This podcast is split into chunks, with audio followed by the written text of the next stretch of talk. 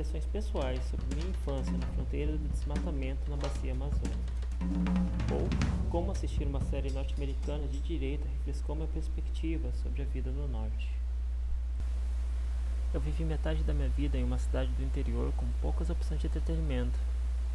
Não é de surpreender, portanto, que eu quisesse passar a outra metade da minha vida correndo atrás do prejuízo. Não apenas lendo artigos, verbetes da Wikipedia, consumindo memes, mas também conhecendo nova música, novos filmes e novas séries.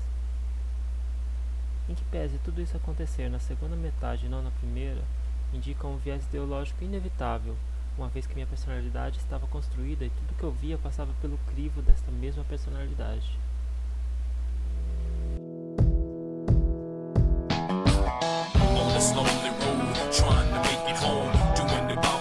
pissed off? I'm fighting for my soul. God, this lonely road, trying to make it home. Doing it by my lonesome?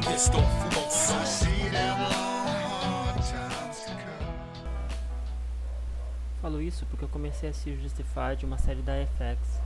Segundo o autor do Mil e Uma Séries para Ver Antes de Morrer, Justified está nesta lista porque, abro aspas, em um panorama televisivo que algumas pessoas consideram que tende cada vez mais para uma visão do mundo esquerdista, alinhado ao Partido Democrata Americano, Justified é visto como um antídoto, uma produção orgulhosa de ser de direita, ambientada em meus pobres brancos do Sul. Na realidade, a série transcende a política, e a empatia que ela tem por todos os personagens, inclusive os mais monstruosos, é universal. Também dá um panorama político do caldo social que elegeria Trump em 2016. Eu até parei de assistir Game of Thrones, todo mundo já me avisou que o final é mal feito, para acompanhar essa, que se encerrou com as seis temporadas em 2015.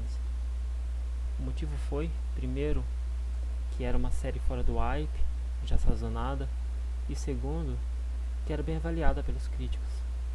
Essa resenha me encorajou, pois nada melhor do que a arte para revelar aquilo que tentamos ocultar de nós mesmos.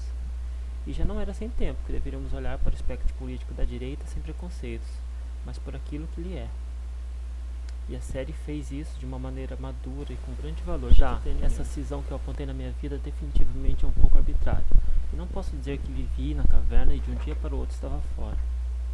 Aos 15 anos tive a oportunidade de passar seis meses com a minha tia em Campo Grande e ali tive a chance de conviver com primos que estudavam para entrar na faculdade, fãs de música, HQ e cinema me levaram para passeios várias vezes e até me apresentaram Magic the Gathering, o que abriu meu mundo em 180 graus. Era então a época da popularização da internet e conheci ali o Mirk, por exemplo, e o ICQ. Mas foi tudo muito rápido e tenso, como são as coisas nessa idade. Na volta para minha cidade, no interior, eu entraria em um relacionamento longo e complicado, que me isolou de todo o resto de uma vez. Com o fim do relacionamento, aos 18 anos, tudo que sobrou para fazer era juntar os cacos da minha vida e recomeçar. Foi o que eu fiz, e a cola que eu usei era muitas festas, amigos, álcool e ocasionais atividades delinquentes. Já, quando vejo a vida no interior do condado de Harlan, como retratada na série, em minhas montanhas do Kentucky, entre hillbillies, caipiras das montanhas com sotaque puxado, com as suas cidades e forças da lei enfrentando infiltração de drogas pesadas, ao mesmo tempo que ignoravam o uso cotidiano da maconha pela razão simples de, naquele contexto, ser um mal menor, revejo às vezes a situação da minha cidade, das cidades próximas, Peixoto de Azevedo, Matupá e mesmo Guarani do Norte. Isso porque se a minha cidade era menor e mais monótona de todas, haviam ao seu redor outras opções melhores, mas não muito melhores.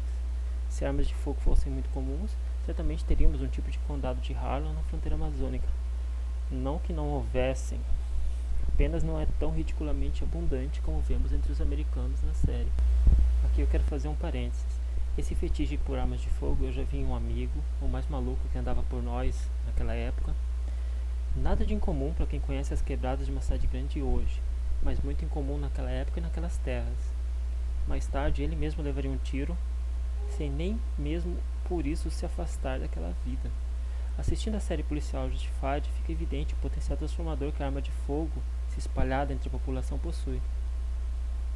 Não vou dizer que é para melhor ou pior, mas certamente revolucionário a fim de cotidiano de qualquer sociedade. A cultura armamentista tem um, como mote a autorresponsabilidade, além do direito à defesa, muito embora essas virtudes não impliquem ter uma arma para serem cultivadas. Matar, isso também encontra paralelo com morrer e do anos 80, ser humilhado, a exploração populacional daquelas cidades, fundadas justamente dentro do espírito colonizador da época, como desses garimpeiros, e que tiveram que se reinventar quando todos partiram para outra área para explorar. Hoje o termo garimpeiro remete a coisas horríveis, a todo o mal que fizemos ao planeta, as espécies e os povoados inocentes que habitavam harmoniosamente na natureza. Ignora-se, no entanto, que muitas dessas formas de exploração eram incentivadas pela ditadura vigente, pela promessa de enriquecimento fácil e até mesmo pela verve humana pré-capitalista de explorar, descobrir e dominar, naquilo que ficou conhecido como ecologia imperial,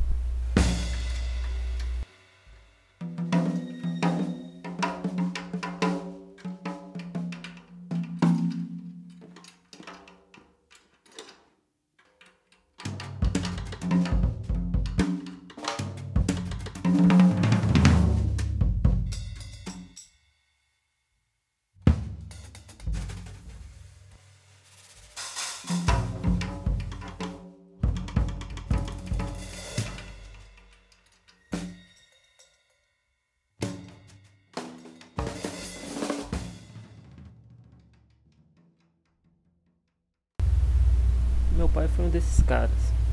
Ele depois voltou-se para a extração de madeira e depois ainda para o transporte de cargas e o garimpo mesmo, naquela região, foi há 25 anos. Lembro que a vida dessas pessoas não costuma ser nada fácil. As zonas de exploração são frequentemente terra sem lei. Morre-se muito, ou violentamente, ou de malária, e o dinheiro que tão rápido se consegue, mais rápido se gasta, porque a natureza do garimpeiro é de incessante revolução, desgaste e atrito. Meu pai, pelo que me lembro, tinha um bar em uma destas zonas, coisa essencial para aguentar as longas horas de trabalho no mato. A amizade, quando lá existe, é também potente e duradoura, e talvez essencial para voltar para casa vivo. Minha memória mais antiga daquele lugar inclui a primeira vez que eu vi Hey Jude, dos The Beatles, e uma revista Playboy, de junho de 1995, que estava jogada por lá. Muita gente do Nordeste vinha para aquela região e sei porque meu pai andava muito com eles. Imitava-lhes o sotaque, copiava-lhes o vocabulário e até hoje ele usa termos como jega para colchonete, binga para isqueiro e uma porção de outros que não recordo agora. Isso não é realmente uma novidade. E quando estudamos os movimentos migratórios daquela época, descobrimos que foi quando a ditadura fazia de tudo para trazer pessoas do Nordeste para áreas que ela queria explorar e manter no Norte. Hoje, outros tantos contingentes do tipo estão trabalhando nos frigoríficos das cidades ricas do estado, como Sorriso e Lucas do Rio Verde, repetindo um movimento migratório iniciado já há mais de 30 anos. Assistir Justified, no começo, portanto, pode ter sido pela curiosidade de ver como funcionava esse antídoto contra o esquerdismo da televisão americana, e que se resume àquilo que já sabemos: culto à ordem, à autoridade constituída e respeito às leis. Mas se eu fiquei, quarta temporada até, foi pela empatia universal, mesmo pelos personagens monstruosos. E, assim como quando eu era criança e não tinha quaisquer julgamentos pelo que acontecia já naquela época com a Amazônia, e só queria que meu pai voltasse para casa e que me trouxesse um brinquedo. Eu tenho aprendido a não julgar tanto a população pobre que recorre àquilo que pode para sobreviver, mas sim essa política caquistocrata que se aproveita disso para se insuflar de populismo sem de fato oferecer uma opção sustentável, não destrutiva e de longo prazo.